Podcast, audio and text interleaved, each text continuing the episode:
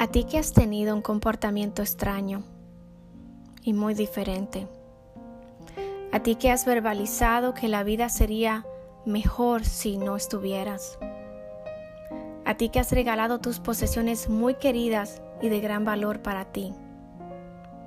A ti que estás contemplando quitarte la vida y hasta has escrito mensajes y cartas de despedidas.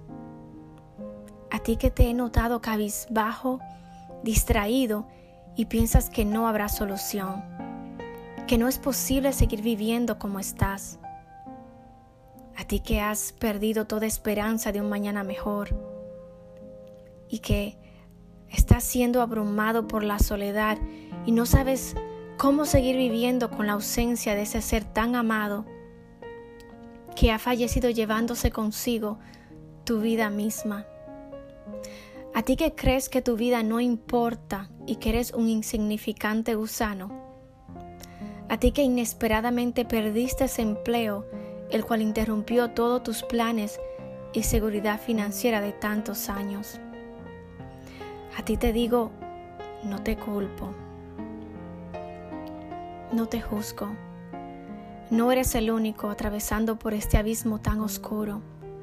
Hay miles de personas allá afuera luchando con este tormento. Te escucho. Te cuento que yo misma una vez intenté hacerlo. Todos somos propensos en algún momento en nuestras vidas a pensar o hasta intentar quitarnos la vida. Permíteme decirte la siguiente verdad. Los momentos difíciles pasarán y tu situación actual no es tu final.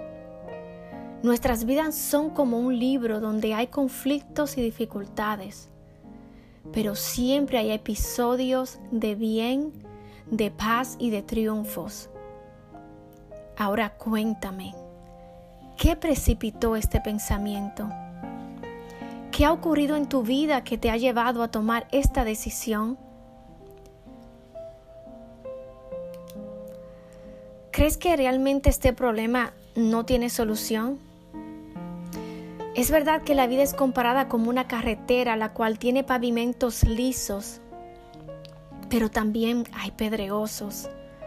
Y te afirmo que nunca pasarás toda tu vida respirando dolor y fracasos o humillaciones e incertidumbres.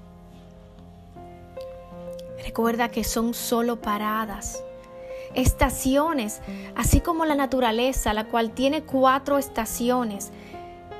En nuestras vidas hay primaveras, pero también hay inviernos, fríos y crudos. Hay veranos, pero también está el otoño.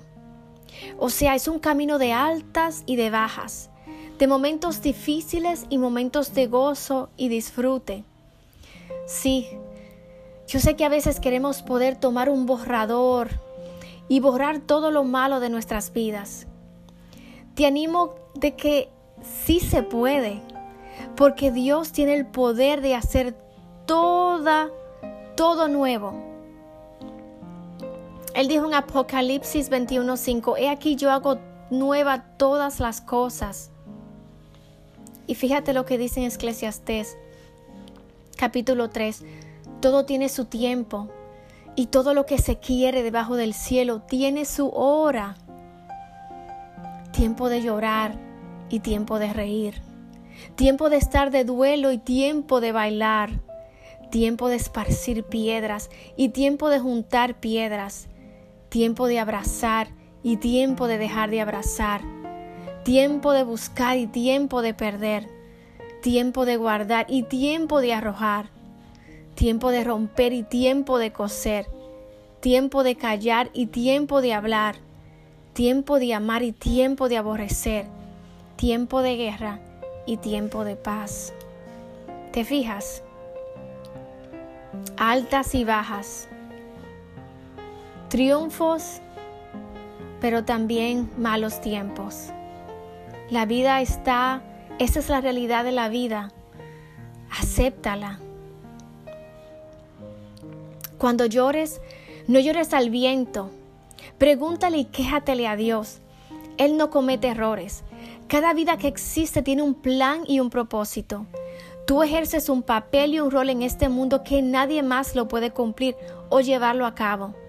Por más pequeño o insignificante que te veas, tú tienes un valor incalculable y tienes una función en la historia de esta tierra que nadie más podría realizar.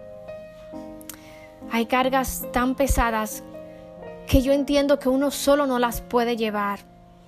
Asimismo Jesús necesitó de José de Arimatea para ayudarle a cargar su cruz que era tan pesada en su camino al Calvario. Necesitamos amigos, necesitamos una comunidad. Así que cuando tú oras, estás dejando toda esa carga pesada que te agobia y que contribuyó a que estés en el lugar donde estás ahora.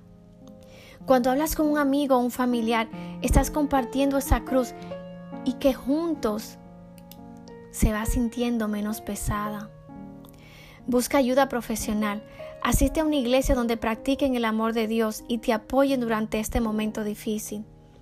Llama a ese amigo, a ese ser querido que te puede encaminar y que puede junto contigo buscar una solución y salir de ese abismo.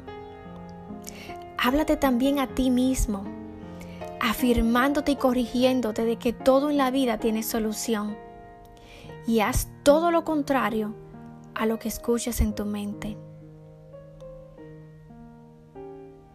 Cuéntame, déjame un mensaje de voz, me gustaría ayudarte y orar por ti.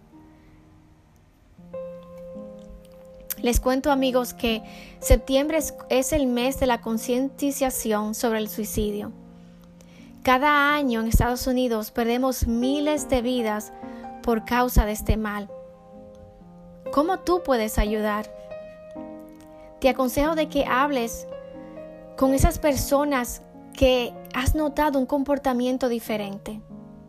Escúchalas sin juzgar.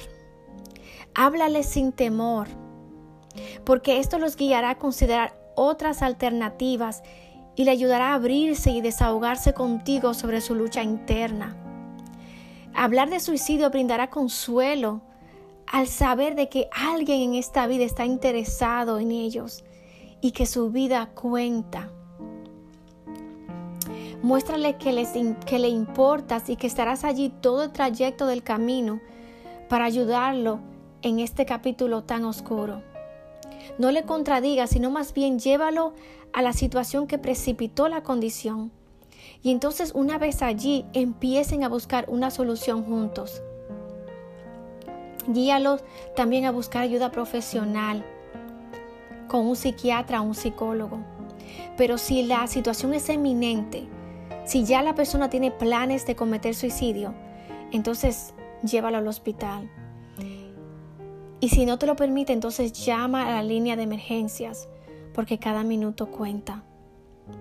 El suicidio es más notable en, los siguientes grupos de personas los niños de 8 a 11 años, en los adolescentes, en los jóvenes adultos de 28 a 39 años de edad, incluyendo a las personas de tercera edad que han perdido a su cónyuge de tantos años.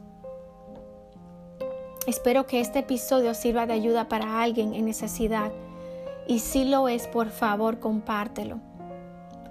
Que tengas un gran fin de semana. Dios les bendiga.